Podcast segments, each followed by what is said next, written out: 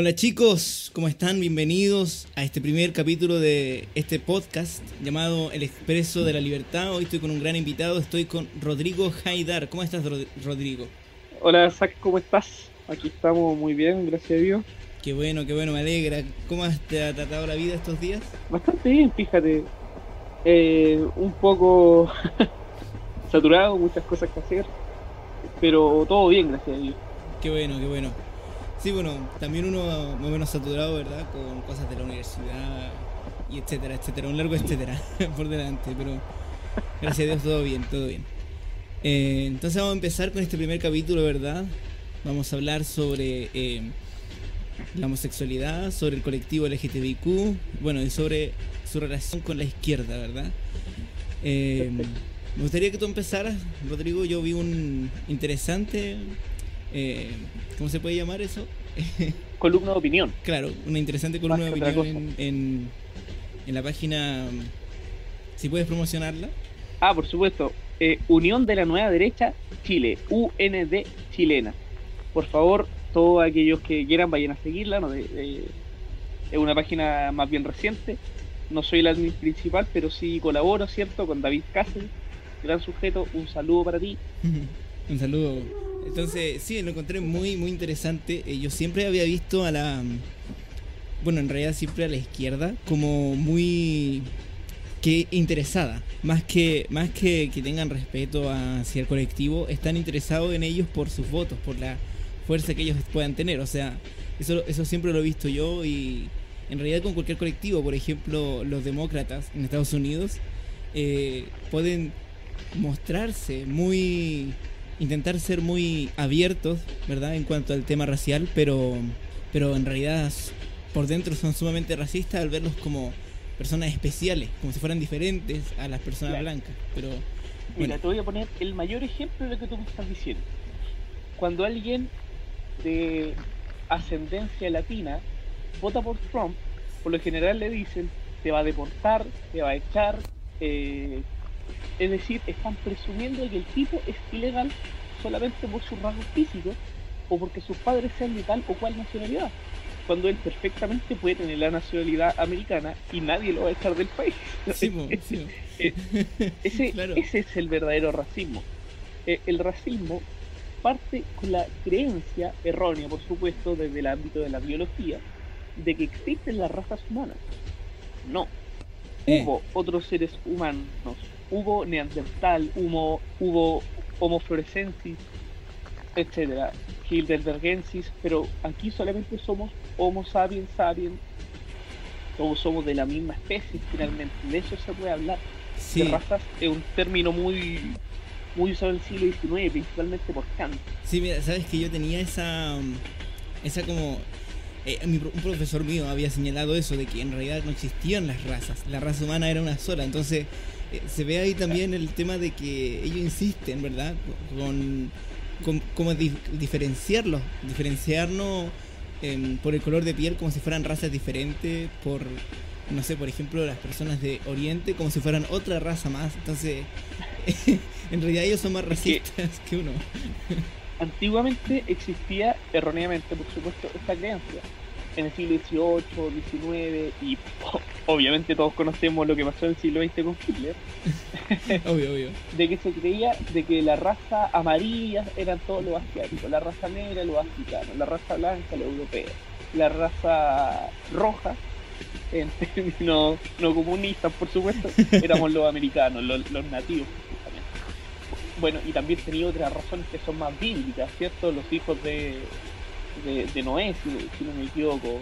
Eh, Cam, Afet y Sam. Sam, Sam, Que de ahí venían los pueblos semitas, los caminos, ¿cachai? De eso parte esta teoría errónea de que existe la raza.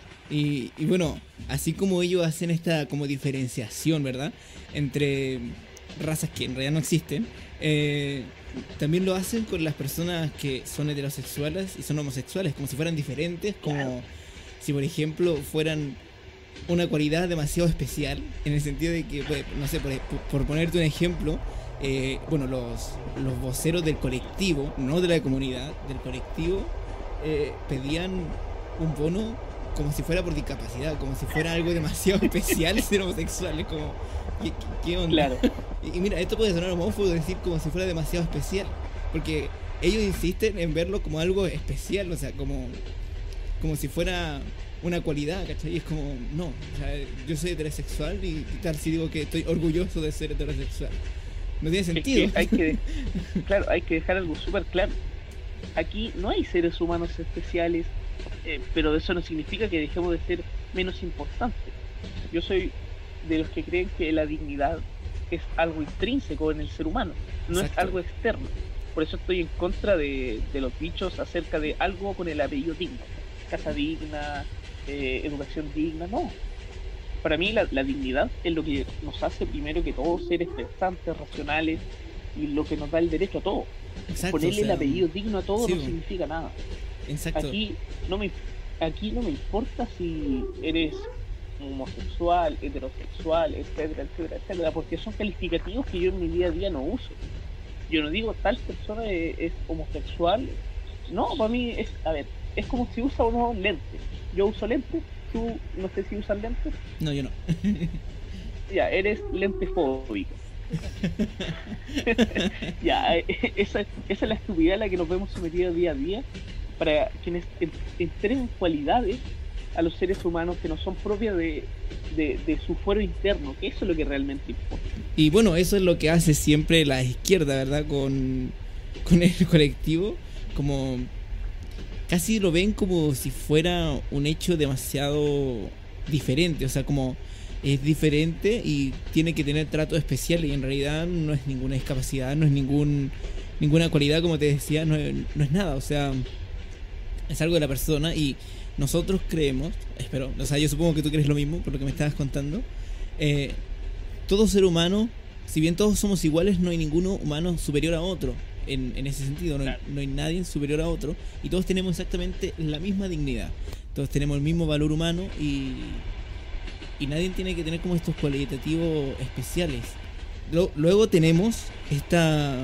eh, bueno, hay algunos, algunas personas que, por ejemplo, dicen, como Márquez, ¿verdad? Que la homofobia no existe en realidad.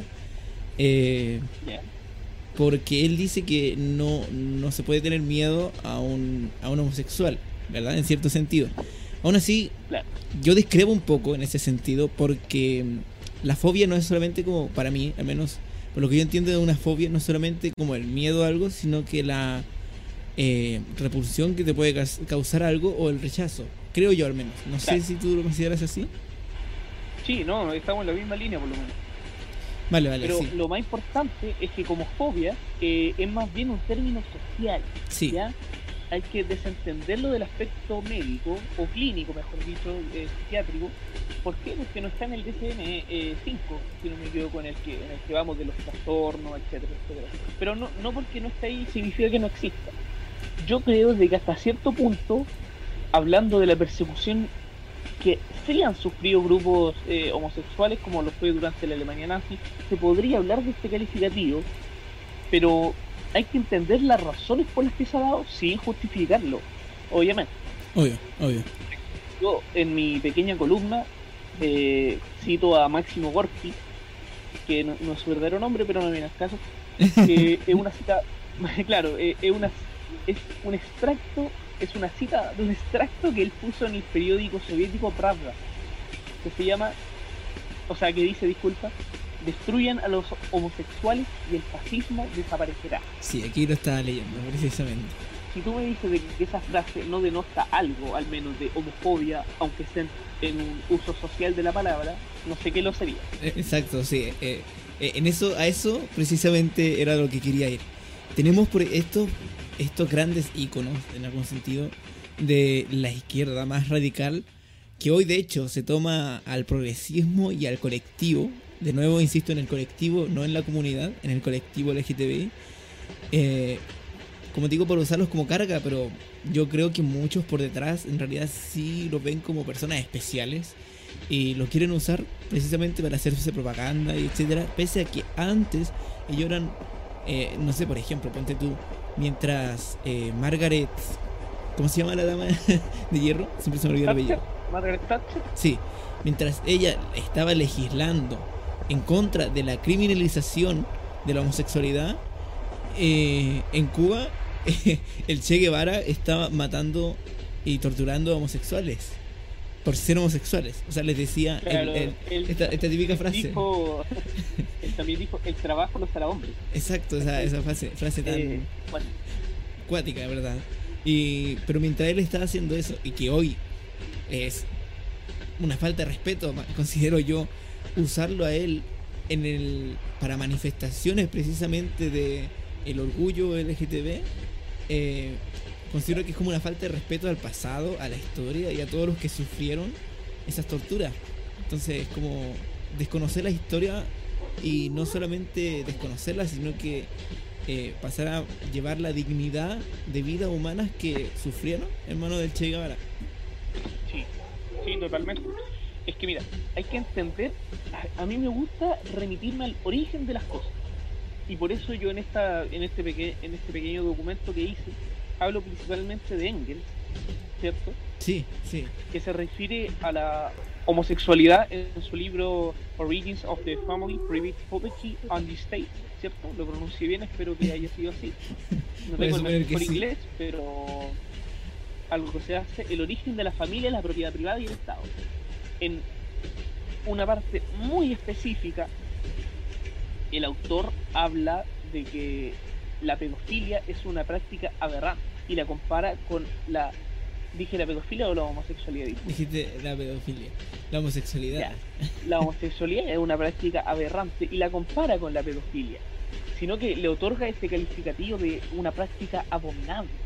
No encontré ninguna parte que él hable acerca de una cualidad afectiva distinta a la, al ámbito sexual que viene a ser la sodomía pero es decir, estás haciendo un calificativo muy, muy, muy poético. Porque el, el Engel, en este libro, muy largo, habla de que el ateniense o el griego en general, antiguo por supuesto, había, ¿cómo, cómo decirlo?, descendido el nivel de su mujer por esta vergüenza que tenía de amarla, que llegó a acostarse con las eteiras o, o éteras, que eran las prostitutas, que se les decía la griega. Eh, y dijo que ante esta tal acto de de bajarles tanto este nivel que luego se denigran a sí mismos los hombres con las prácticas de la sodomía y esto queda en el mito de Ganímedes. Es súper fuerte lo que le está diciendo. Sí, de hecho aquí está, tenía tu columna y no, absolutamente, de hecho es como eh, casi los cualitativos que, o sea, los, los calificativos que, ¿Los calificativos? sí, los calificativos que usan hoy en día las personas más eh, homofóbicas, por alguna forma de decirlo, eh, y en cierto sentido suena hasta como religioso, así como, pero no lo era, pero suena como muy religioso, todo, todo, toda la onda, así como es como un pecado muy grande, pero él no, no era religioso, no, ni, siquiera tenía nada que ver. No, para nada. Lo, lo, que, lo que él estaba hablando, pero suena como. Tiene como esa cercanía, no, no sé si es cercanía, pero. Eh, como parecido, ¿no? Como si fuera una especie de monje así máximo, súper. que mataba y condenaba a las personas homosexuales. Hay, hay mucha gente que lo excusa diciendo que eran los tiempos los tiempos. ¿Cierto? Sí. Pero si te, si te fijas bien, él está hablando de tiempos más antiguos, incluso donde era una práctica, eh, entre comillas, normal. Sí, vos. es decir, ¿cómo juzgamos por qué él no lo hace, nosotros sí, etcétera? Bueno, pero esas ya son discusiones un poco más moralistas que no, no me meto. Eh, si podemos avanzar en la conversación, siempre me gusta a mí hablar de Marx, ya que él tiene una frase en su libro eh, Early Writing, ¿cierto? Eh, que dice, lo voy a decir en español porque mi inglés es... dale, dale. La, la relación del el hombre con la mujer es la más natural de las relaciones humanas, de entre seres humanos, por decirlo de alguna manera. bueno, yo estoy en no sé qué tú opinas de esa frase, dime, dime, ¿Qué opinas de, de esa frase? Que sea lo más natural entre los seres humanos el hombre con la mujer. Eh, mira, no sé si pueda llevarse a, los términos como homofóbicos, porque Eh, No, no, no, yo... porque, porque igual es como si tú te pones a analizar la frase, biológicamente hablando, estamos destinados a ser heterosexuales, biológicamente hablando de manera científica, o sea, es evidente, ¿verdad? Que estamos destinados biológicamente a las relaciones eh, heterosexuales. No sé si él se quiso ir por ese lado, lo dudo mucho, pero eh, vamos, suponiendo que sí, eh, igual es como medio fuerte la declaración, no sé si fuerte es la palabra tampoco, pero en cierto sentido biológico, y aquí hablando de manera súper objetiva, eh, sí, no sé si natural será la palabra, pero sí estamos destinados, yo creo que estamos destinados biológicamente, y creo que es más que evidente, ¿verdad? A las relaciones heterosexuales, pero esto va como eh, hablando más que nada del modo de reproducción, porque lo otro ya es como el, el sentimiento interno, ¿verdad? Y eso es otro tema. Yo te voy a explicar, mire, yo te voy a explicar el error que comete Marx en esta frase. Y Dale. que quizás también lo hagan muchos, tú, eh, tú no sé. Mira, él al utilizar la palabra natural y relaciones comete un profundo error. Ya que podemos entender que natural es algo meramente biológico, ¿cierto? Sí, Pero todas las relaciones que construye el humano estrictamente no son de naturaleza biológica, sino que son de carácter afectivo. sí, Tú no, no encuentras una pareja simplemente por el hecho de que quieras dejar, quieres dejar descendencia.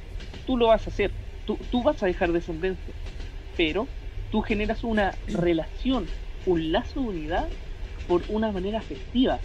Es decir, que podríamos decir de que entre en la naturaleza la más normal de las relaciones, entendiendo normal como el uso común social que se le da a, a las prácticas humanas, obvio, obvio. eh, no es correcto decir que algo es más o menos natural que otro, ya que las relaciones humanas en sí no son naturales. ¿Por qué? Porque se crean mediante lazos de afectividad. Y los lazos de afectividad, si bien podemos decir de que son propios del ser humano, esto no necesariamente ha sido comprobado, de que sean algo real. Algunos dicen de que son reacciones químicas. Lo- Todo sentimiento es una reacción química, pero bueno.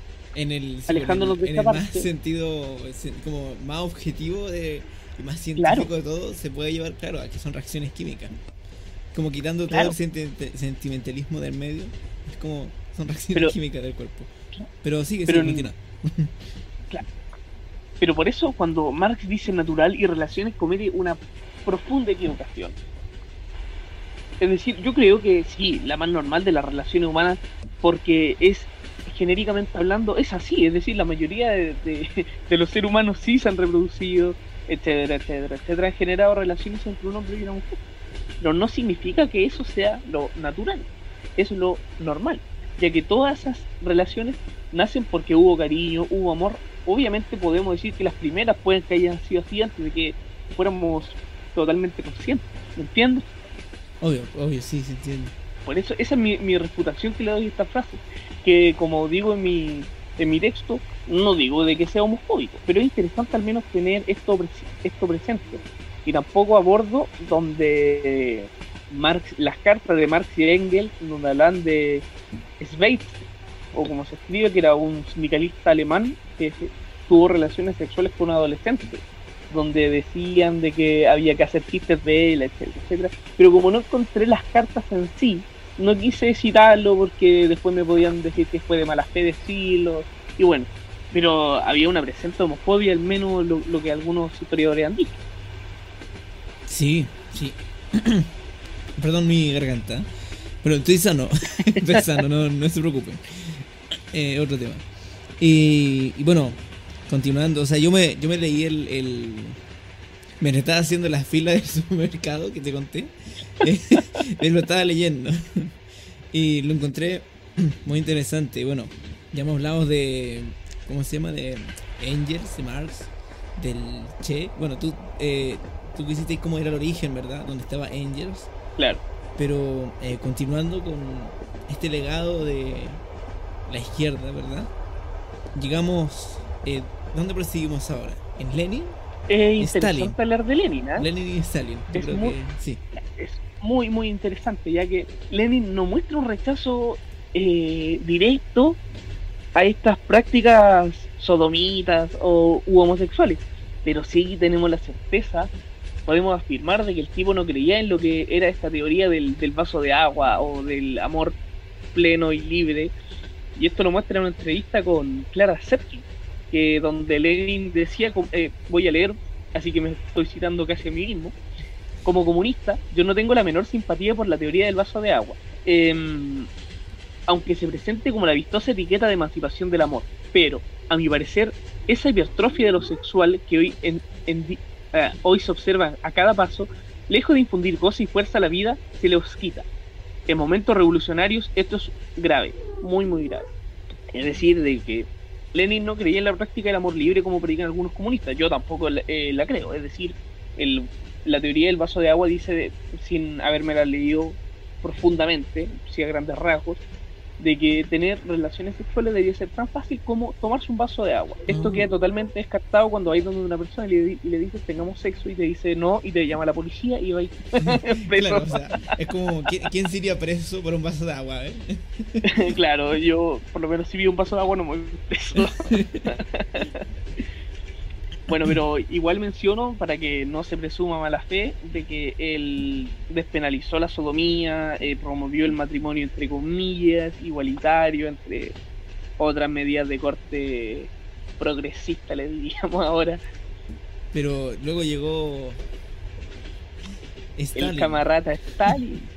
claro, claro, que, que yo creo que junto con el Che fueron los que más abiertamente, podríamos llamarlo en algún sentido, y de manera más fuerte, eh, hicieron estos actos, por, alguna por llamarlo de alguna manera, de lesa humanidad. Sí, totalmente. Bueno, en la Unión Soviética se trató de impulsar estas medidas eh, contra los homosexuales, generando toda una teoría de que finalmente, no, no sé qué tan serio es, de que la homosexualidad produce el fascismo, de que es una enfermedad burguesa, de que en los países comunistas no había homosexuales. Y, por eso Stalin se apoya en Máximo Gorky y genera todas estas leyes contra los homosexuales. Y aquí es donde meto yo a Harry White, que era un periodista que trabajó en, en la URSS, en el periódico Moscow News, y era homosexual. Y le escribe una carta a Stalin y no sé qué tan fehaciente será esto, pero dicen de que Stalin le puso así como eh, este es un degenerado, algo así, eh, es un degenerado, archivar, punto. Y la, como que la, la bota casi. se, se, lo pasó por, por muchas partes. Claro, bueno, se la va. Le pregunté a mi huevo si me dijo y me dijeron no. Justo sonó el teléfono, ¿cómo dijiste? Le pregunté a mis huevos y me dijeron no. bueno, en esta carta señala este periodista de que visitó a los, a los psiquiatras y que se había forma, él creía de que se podía curar a sí mismo esta homosexualidad, pero que no estaba muy a favor, pero bueno, que él no quería contradecir al gobierno soviético, era muy, como muy sumiso. Sí, sí, ¿verdad? En, en sentido no sexual, por supuesto.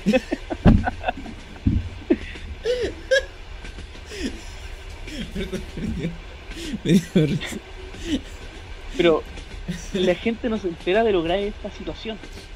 Abandonar un deseo personal en pos de un supuesto, muy supuesto, bien común, o mejor dicho, el Estado. Sí, el Estado en realidad. Es como que estaba al, estaba al servicio, la persona humana como que estaba al servicio del Estado, no al revés. Claro, ese es el problema. El Estado tiene que ser un servidor de nosotros no al revés. Ese es el ideal. Sí, pues es el ideal, claro, en teoría, ese es el ideal.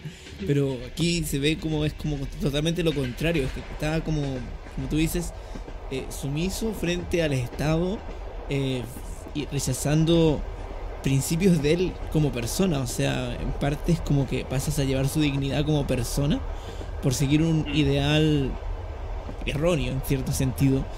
Bueno, en general toda la izquierda es errónea, pero se entiende al, al, a lo que voy. Y, y bueno, luego tenemos, me parece que no lo señalaste por lo que recuerdo, no, pero luego tenemos al, al gran queridísimo acá en Chile, Salvador Allende.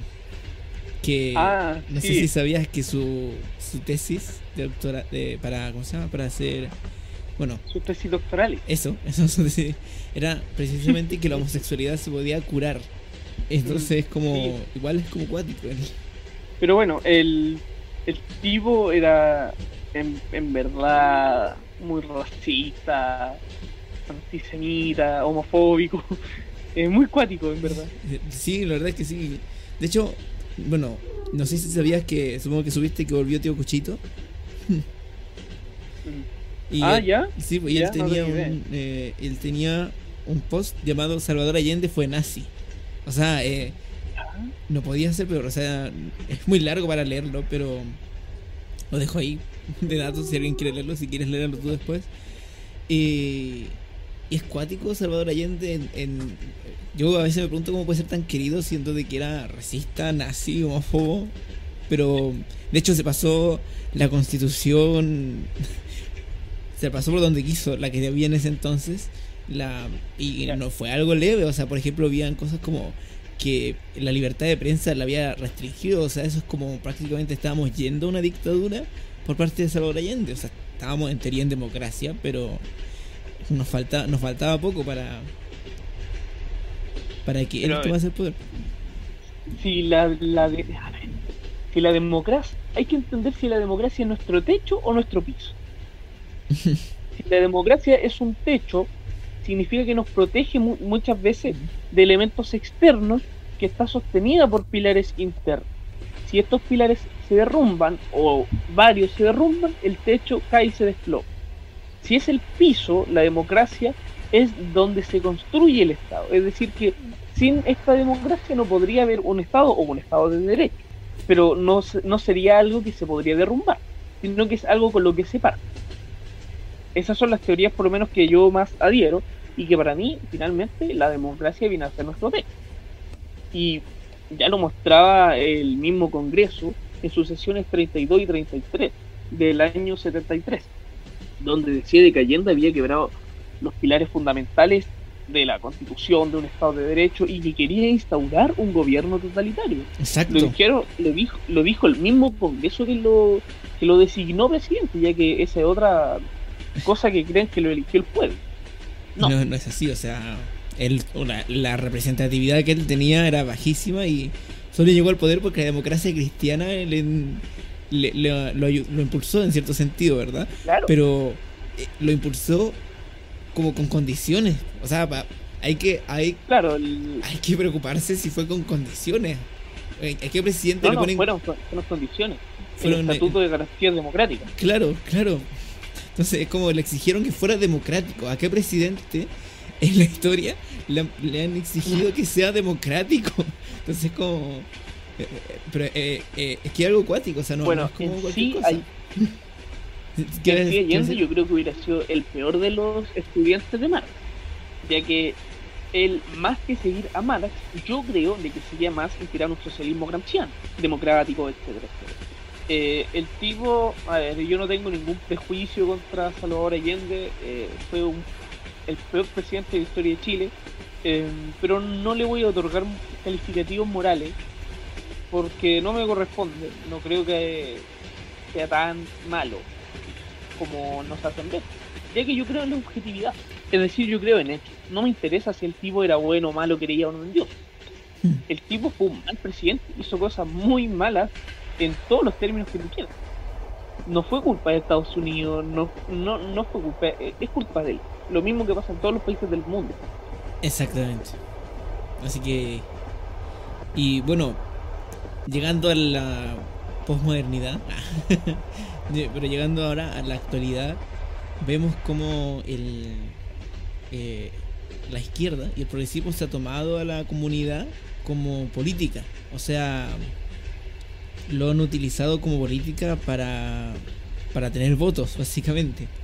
Entonces, eh, lo que yo te decía al principio, por ejemplo, tenemos que los algunos representantes del colectivo, insisto en esa palabra, eh, no de la comunidad del colectivo, eh, querían que esta tontera de entregar un bono, como si casi como si fuera como una discapacidad, eh, tener esas condiciones. Y es como, no, no es ninguna capacidad. O sea, somos iguales objetivamente, así que no debería haber ningún trato como más allá de especial. O sea, hay algunas cosas más morales que uno se puede llegar a debatir y no creo que sean calificativos. Porque, por ejemplo, estamos tenemos un eh, Manuel Noceo Santón, ¿verdad? que decía que ellos eran los eh, heteros... eh, ¿Cómo fue que dijo? Hetero eran hetero homo hetero. homo hetero. No, eran homo hetero. Eso, eh, ellos son homo hetero. Eh, ah. eh, bueno, yo no creo en este como eh, calificativo, ¿verdad? Que se le da como por ejemplo a algunas personas que no están de acuerdo con por ejemplo el matrimonio igualitario, que el, este, el colectivo y el progresismo califican automáticamente de que es eh, eh, homofóbico, pero no, no, o sea, yo creo que se deja el debate y eso ya es otro tema. De hecho, es como lo que está hablando Axel Kaiser últimamente. Mm. Pero eso, para mí, eso, por ejemplo, no es homofobia homofobia es lo que hicieron estos tipos, lo que hizo Stalin, lo que hablaba, lo que hablaba eh, Engels, lo que hizo eh, el Che Guevara. Yo creo que eso es eso es homofobia pura, o sea, es como esa es la manifestación de la homofobia, en cierto sentido, esos actos de crueldad es la manifestación de la homofobia y bueno, la homofobia en sí la, tenían personajes como veíamos, veíamos, ¿verdad? Eh, Angels, por ejemplo. Y... Máximo Gorky. Exacto, exacto. eso es como la. Eso es homofobia. Eso es homofobia pura. O sea, es, eso es lo que es en realidad la homofobia. No estar, eh, eh, por ejemplo, estar en contra de la adopción homoparental, para mí no creo que sea homofobia. O sea, depende de, cómo, de, cómo, lo argumentes. Puede que haya alguno homofóbico que esté, que esté, claro, en contra, pero no porque una persona esté en contra de eso va a ser automáticamente homofóbica. O sea, yo creo que va más allá del tema. O matrimonio, por ejemplo. Hay que hay que ser, separar las cosas. Exacto. Yo puedo tener muchas opiniones de acuerdo a diversos temas, pero eso no influye en el tema que estoy tratando actualmente. Y es algo que le reprocho a la gente cuando en algún debate saca cosas del pasado o dichos anteriores que no tienen que ver necesariamente sobre el tema. Exacto. Yo estoy es decir, yo estoy defendiendo esto esto es lo que voy a hablar. No me vengan a mí a hablar de que si ayer dije, no, no, no, es lo que estoy diciendo ahora. Y no es por un tema de inconsistencia, es porque muchas veces, no sé, si alguna vez eh, me toca como tarea de la universidad defender el aborto eh, en temas de eh, estudio de derechos, en temas legales, lo voy a tener que hacer porque para mí es una nota o es el prestigio, etcétera. Exacto, lo que yo hice el otro día con un trabajo. Claro, aunque uno, no, no, lo crea, eh, eh, es parte del, de, otro tema. Por ejemplo, yo tuve que hablar precisamente a favor del matrimonio igualitario. Pese a que eh, no, no, no, lo crea yo, pero tuve que hacerlo y para mí es una nota, es un punto en un trabajo. Yo estaba consciente conmigo mismo, nunca me sentí culpable, porque sería como absurdo sentirse culpable, pero... Bastante absurdo. claro, o sea, uno lo hizo, yo lo hice, yo lo hice casi, casi me sacó 7, o sea, ¿te no haberlo hecho? es que es el problema con las ideologías que se convierten en dogmas. Es decir, que más allá de lo teórico se convierten en formas de vivir, de actuar y de criticar. Porque si alguien eh, no prefería sacarse un uno, no sé, en vez de, defender eso, está bien, yo tampoco lo voy a criticar. El problema es cuando te entran a criticar a ti por tu Ahí está el problema. Ese es el verdadero problema el que nos tenemos que enfrentar. Sí, y bueno, eh, para cerrar diría yo, porque igual como que, bueno, creo que hay varios cortes entre medio, pero para, para ir cerrando ya, eh, básicamente nosotros defendemos a todas las vidas por igual, o sea, todas las vidas tienen la misma dignidad. A todos. Todos, independiente de cualquier cosa, o sea, independiente del sexo, independiente de la condición sexual, independiente su de color político, claro, su edad. Todas, todas las vidas tienen el mismo valor y la misma dignidad. Entonces, eh, bajo ese principio, que es un principio yo creo que el, como fundamental, eh, a nadie se le puede, que tenga ese principio, se le puede tachar de ninguna eh, por ejemplo, de estos calificativos de xenófobo, racista, homofóbico, como veía, por ejemplo, en una noticia, así como yendo un poco del tema, pero como veía en una noticia de que, porque habían dicho que el pisco era chileno, habían como un montón de comentarios de, oh, ya se pusieron xenófobos, y como, ¿qué, qué- tiene que ver eso? ¿Qué tiene que ver? Pero bueno. Claro. eh, en en cierto sentido uno sigue defendiendo esas vidas. Porque Claro. son vidas humanas. Es como eh, esta que decía, no estoy de acuerdo con lo que piensas, pero estaría dispuesto a entregar mi vida con tal de que puedas seguir diciéndola, ¿cierto? No, no, Sí, no me acuerdo eh, quién dijo ni si era Eh, eh, fue Voltaire. Voltaire, fue Voltaire. Bueno, en realidad Voltaire. él no lo dijo, sino que como que lo citó a otro autor que no me acuerdo quién era. Pero en, Ah. en cierto- se le atribuye a él la frase de no estoy de acuerdo con lo que dices, pero entregaré mi vida para que lo puedas decir, algo así. Tampoco me acuerdo cómo era, no te voy a mentir. Pero Sí, sí, sí, no, no nos vamos a hacer las frases de memoria. Es, es que es súper interesante eso, ¿por qué? Porque imagínate lo complicado que tiene que ser defender la libertad de expresión de aquellos que nos quieren censurar. exacto, o sea, es, es, es cuático igual, es cuático, pero Claro, tenemos, y tenemos que hacerlo, porque si caemos en el juego de también censurarlos a ellos, tenemos el piso dado para que nos censuren. Es como la gente que dice, deberíamos meter puestos de derecha y generar cosas de derecha, bla, bla, bla, bla. Está bien, yo digo ya, pero te están metiendo en su mismo juego y así vamos a perder, porque ellos ya lo tienen. sí. Ellos ya tienen todo un sistema donde sí, hay, hay gente de izquierda que está en cargos públicos, que están en puestos políticos, etcétera, que son casi inamovibles algunos, pero si tú quieres hacer lo mismo, viejo, se viene la media pelea, es mejor decir que no, que tu opinión política no influye en tus decisiones eh, profesionales. ¿Cachai? No, no tiene que hacer, ninguna ideología tiene que ir más allá de la razón, la objetividad, la ciencia, que mucha gente se lo olvida Mm. tu opinión no es, no es científica, para mí ni siquiera una- es una opinión. Si tú crees que la Tierra es plana, yo obviamente te voy a debatir porque soy una persona que tiene tiempo, pero no, no debería hacerse. Yo no le prestaría pantalla eh, posiblemente a alguien que venga con teoría anticientífica, o porque es una teoría de tiempo. Ya no es ni siquiera eh, una opinión distinta a la mía. Es mentira, es falso, y es cosas que la gente tiene que aprender.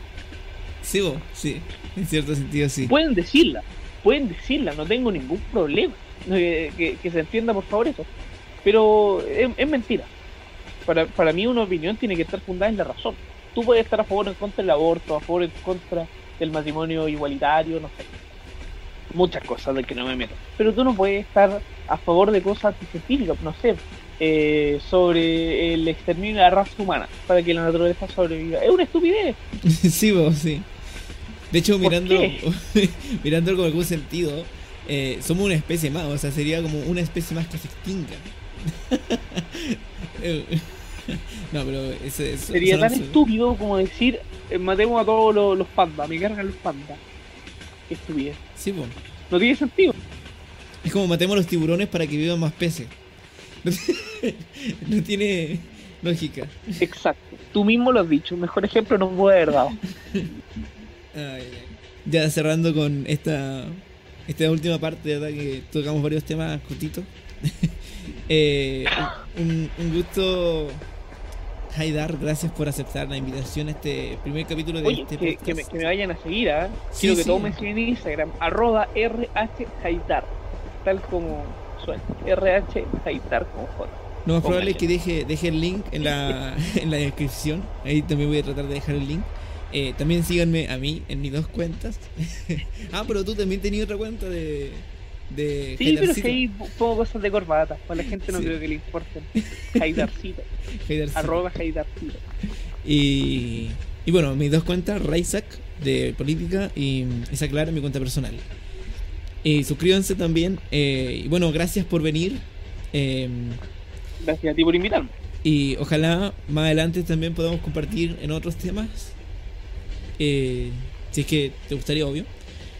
Y, Por supuesto. y bueno, despídete, Haidar, de la gente. Chao, chao, chiques. Chao chicos, que estén muy bien, cuídense. Bye bye. Chao.